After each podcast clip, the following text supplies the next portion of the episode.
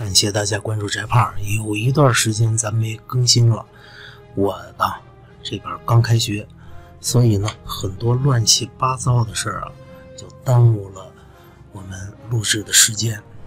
我每天呢只能是忙完所有的家务之后，有这么一点空闲时间。大家也知道，现在有了个小宝贝儿，哎呀，既可爱又占时间啊，这没办法。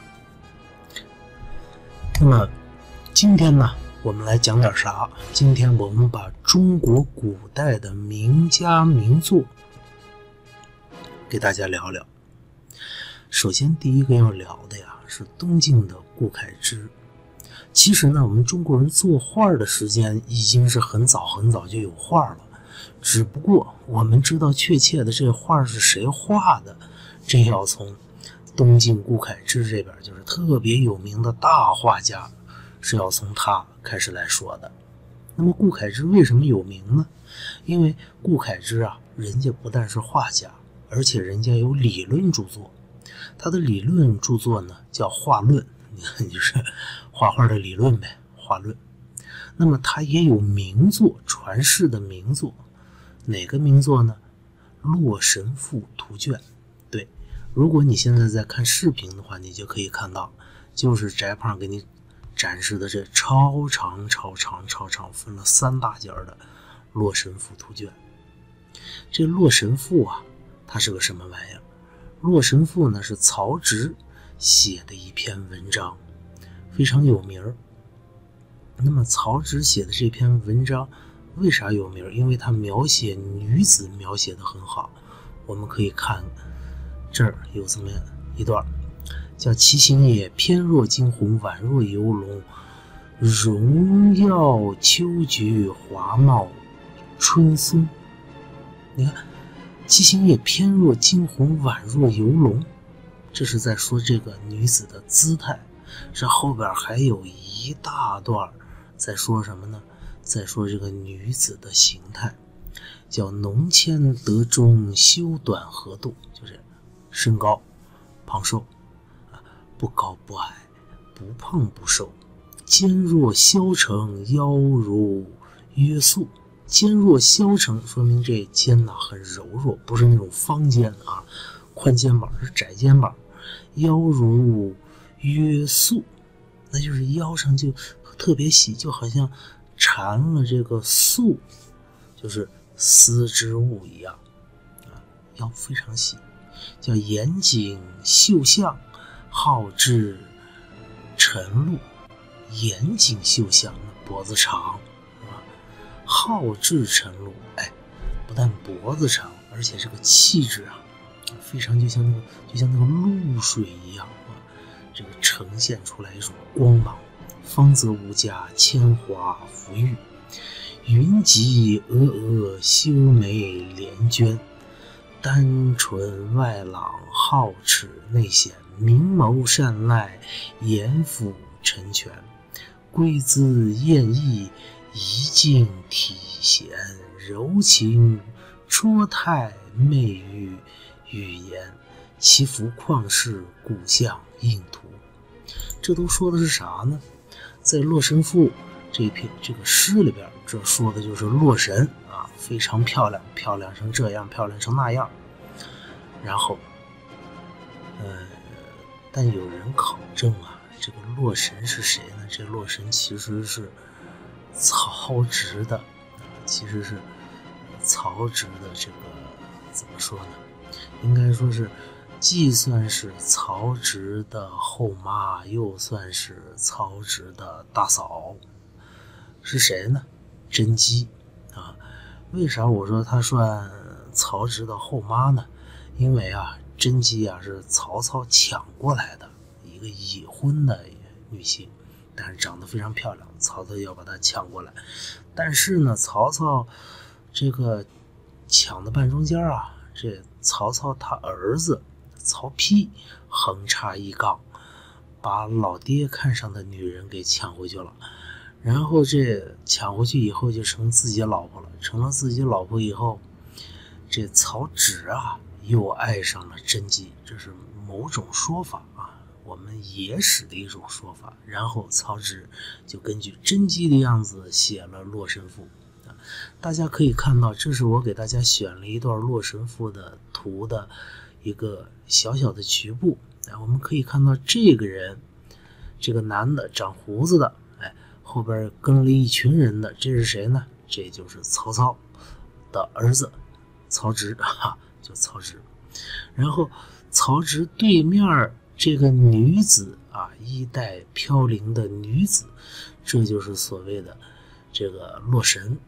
那这些这个画面表现的是啥呢？这画面表现的是曹植在回家的路上啊，看到了洛神，然后惊若神人啊，非常的高兴的样子。《洛神赋图卷》就写的这个，但是我们如果仔细看这个图卷，我们会发现一个很有趣的事情，就是这《洛神赋图卷》上的人呐，怎么长得都差不多呢？好像就是衣服不太一样啊。其他的你看，尤其是曹植身后的这几位，这几位啊，曹植的随行人员，这长得几乎一样啊。而且我们还可以看出来，他的笔墨是非常的执着啊，挺像我们现在小朋友们，就是呃上小学的小朋友们这画的东西一样啊，笔墨很执着。为啥？很简单嘛，因为那个时候我们中国人的绘画技术也就只达到简笔画的水平呗，所以你看他的这个笔墨是比较执着的。那么我们的大画家顾恺之。除了画这个大长篇连环画、简笔连环画《洛神赋图卷》之外，他还有一个特别有名的一幅画，叫什么呢？叫《女史箴图》，不是闲。这个很言很闲的闲字上面是个竹字头，叫《女史箴图》。他画的是什么呢？他画的是历史上有名的一些女性。然后这个这个这些女性她们的日常生活，这个图就比较有名了啊，因为这幅图其实是上过我们历史课本的，对吧？那么这个女史箴图呢，这里边局部给你放大的话，我们还可以看这位，这位是谁呢？这位就是历史上著名的班婕妤，班婕妤又是谁呢？是班固的奶。姑奶奶应该叫啊，班固的姑奶奶，就他爷爷这辈儿的，他爷爷这辈儿的一位，呃，他们老班家的人啊，中国历史上很有名的一位女性的女性的大作家、大诗人。好，这是班婕妤，你想能进宫的，那应该是当时的，是吧？当时最漂亮的女孩了吧？最漂亮的女孩，你看我们顾恺之画成了什么鬼？就画成了这个德行啊！不要笑，就不要迷信。当时的中国人能达到的水平就这个水平啊，尤其是这个脸啊，我们顾恺之只能画成这样，因为他没有更高超的、更新的这种绘画技术还没有发展出来。那么随着时间的流动啊，到了唐代，这个绘画技术就发展多了。唐代有一哥们叫阎立本。他的代表作叫《帝王图》，又叫《历代帝王图》啊。这帝王图呢，就像一个时装秀一样啊。你看，这是帝王图里边切出来的一块，是孙权，吴主孙权呐。孙权长这个样子。但是我们看到这个帝王图里边的人面部特征，就比前边《洛神赋》里边那个人的面部特征，哎，要清晰的多了。而且我们看他这些衣冠呐。再比之于，再让你们看一眼《洛神赋》啊，《洛神赋》里边曹植这个鬼样子，就好像他的衣冠服饰要更加的怎么说呢？要更加的真实一些了，更加的丰富一些了。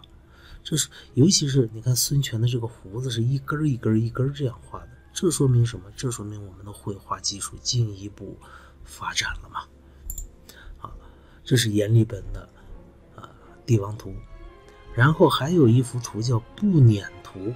这步辇图啊，讲的是谁呢？讲的是文成公主啊，就是嫁给了西藏吐蕃的松赞干布的文成公主。在出嫁之前，西藏的吐蕃的这些使节去面见唐朝的皇帝时候的样子。那么这三个在左边的人，这就是吐蕃的使臣，而旁边这个被一群宫女簇拥的啊，坐着一个女孩子抬的 抬的这么一床，像床一样的玩意儿的，这其实就是撵。坐在撵上的这哥们儿啊，长得比别人要块要大啊，比别的女孩要高。这哥们儿就是皇帝，唐朝的皇帝。但是接下来我们我们再仔细观察这画面就更有意思了。这画面上边啊，你们看这三个吐蕃使者，这三个吐蕃使者，第一个红衣服这个穿的是什么衣服呢？这是汉人的服饰啊，它不是吐蕃的服饰。而第二个这。脑袋顶上秃了一片，这位，这位是是不是吐蕃当时的服饰呢？依然不是。相反，这个人穿的这个服饰，他的发型是吐蕃人的发型，但这个服饰不是吐蕃人的服饰。这个服饰是当时的叫啊，当时一个叫，这是当时一个叫粟特人这么一个少数民族。西部的少数民族的他们的服饰，粟特人。那粟特人大家可能没怎么听说过，但有一哥们儿你们肯定听说过，谁呢？安禄山。安禄山就是粟特人，投降了唐朝的粟特人。哎，这位穿的就是粟特人的衣服。那么。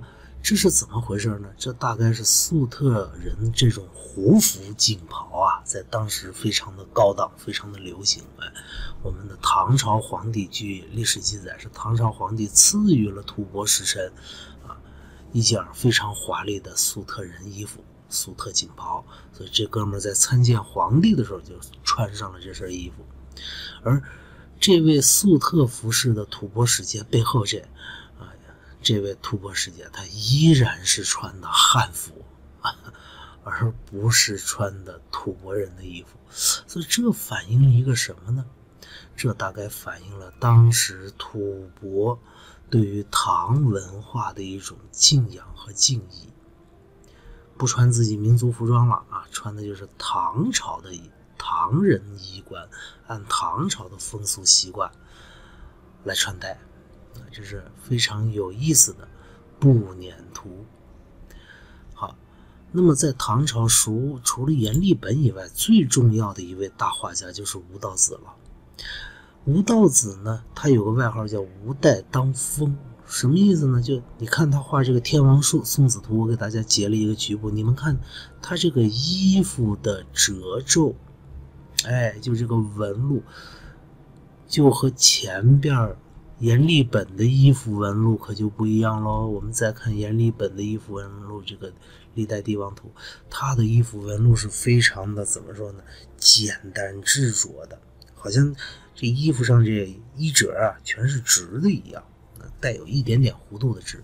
可你们再看阎立本的衣服纹路，这个衣服纹路就柔和了很多，就运用了大量的曲线了，终于学会拐弯了。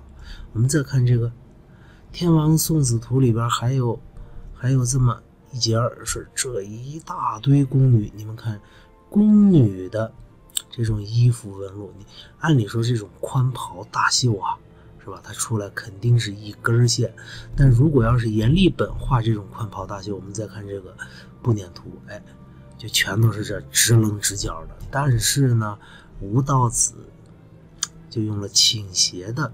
而且是弯曲比较多的线条，表现着天上的神人嘛，这个风吹过，袍袖飘飘的样子，所以叫做什么呢？吴道子叫做吴带当风，画活了，画生动了，这就证明了啥？这就证明了在唐代，我们中国人的绘画技术又进步了。我们之前用直线比较多一些，不太会拐弯啊。到吴道子这儿，大家就明白，哎，画画要多拐点弯。同时呢，在唐朝还有一个非常著名的诗诗和画的理论家，这哥们就叫王维，王摩诘，著名的诗佛。他有一句话叫“诗中有画，画中有诗”。他认为这个画和诗啊是都是艺术。虽然诗是语言的艺术，画是平面的艺术，但两者的本质是相通的。诗中有画，画中有诗，这是王维的主主张。接下来我们还要再看唐朝呢，有个叫韩晃的人，他是陕西人啊，他的代表作是《五牛图》。韩晃一辈子也特别善于画牛，而且爱画牛。哎，我给你们找到他这五牛图了，看他这牛肥到了什么程度？这是大肥牛啊！为什么？唐代嘛，以胖为美，以大为美，所以你看他画的牛也是这么巨大的。同样还是画牛啊，这是韩晃的牛。我再让你们看一个人的牛啊。这是我们中国建国以后，李可染先生。李可染先生是谁呢？是齐白石的弟子。你看他画的这个牛，似乎就不如韩焕画的牛那么肥壮了。这个牛就比较修长一些了。啊，这说明什么呢？这说明什么？哎，这说明人们的审美变了。这是韩晃，善于画牛。那么和韩晃同样姓韩的这哥们儿叫韩干，他的代表作呢是善于，他是善于写生的，所以他代表作叫《牧马图》，他就特别善于画马。他画的马是活灵活现。哎，我们可以看这《牧马图》，这是个胡人啊，放牧马的时候的样子。哎，各位，大家发现一个没有？这马怎么样？真是膘肥体壮，看着就那么喜庆。胖到什么地步？胖到腿都显得短了，都显得短了啊！韩干的《牧马图》，所以韩晃和韩干俩人都姓韩嘛，合称为二韩，一个画牛，一个画马，牛马很有意思的。那么同样是马，我们中国近代也有一位大画家，徐悲鸿。徐悲鸿也是爱画，也是善于画马。你们看，再看徐悲鸿的马，徐悲鸿的马就是比较瘦的马了。再你看，这个马的四蹄奋张修长，哎，看着特别精神。这是徐悲鸿善善画的奔这个奔马。你们再看韩干，这叫没有对比就没有伤害。韩干的马一个顶他仨，顶徐悲鸿那马仨。这是很有意思的，就是二韩牛马二韩，唐朝的。那除了唐朝的牛马二韩以外，还有位唐朝还有位大画家叫张轩。这哥们儿啊，实在是生错了朝代。为什么呢？他如果生在现在就牛了，就好玩了。这是个直播的主播呀。为什么呢？你看他的代表作叫《虢国夫人游春图》。虢国夫人是谁？是。武则天的孙子，武则天的孙子唐玄宗，他媳妇儿杨玉环的姐妹 啊，我故意说这么绕的，确切的说就是杨玉环的三姐。这个虢国夫人，皇亲国戚是吧？皇帝他大姨子，然后这个。呃带着一群人在春天的时候出去游玩哎，你们发现没？这虢国夫人人家是骑马的，在翟胖印象里，大概似乎也只有唐朝的女性可以大规模的抛头露面的骑着马到处玩其他时候的女性，在翟胖的眼里，我看到的一些图像里，哎，就是我们说的是身份比较重要的女性啊，大家闺秀，者是夫人。往往不是骑马，而是坐轿。这说明什么？这说明唐朝妇女地位高呀，和男人是差不多平等的啊！你们男的能骑马，哎，我们女的也可以骑马。那么虢国夫人长啥样？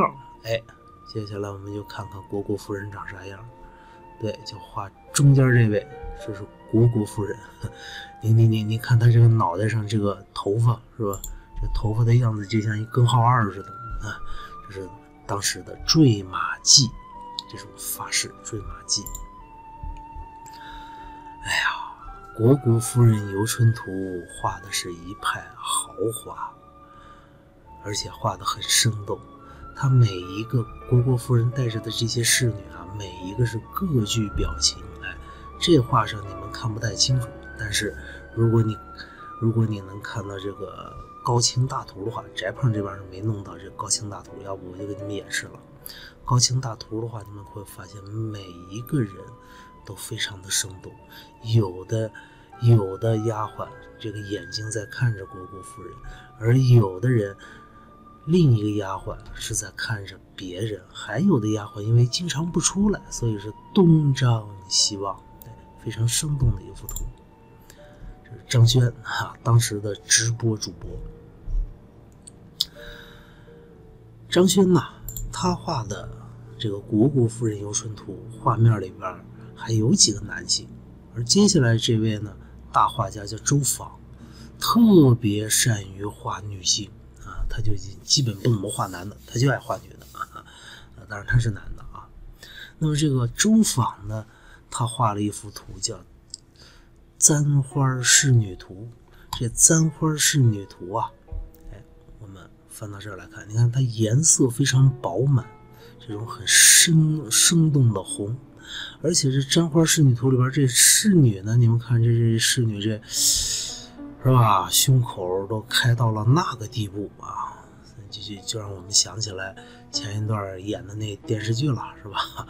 这个大头娘娘和小头皇帝的故事，对，就那武则天嘛，呃，冰冰牌的武则天。但是，呃，那里边那个服装，女性的服装呢，胸口开的是很低的。按照我们现在话说呢，基本上就是一个绣事业线的衣服。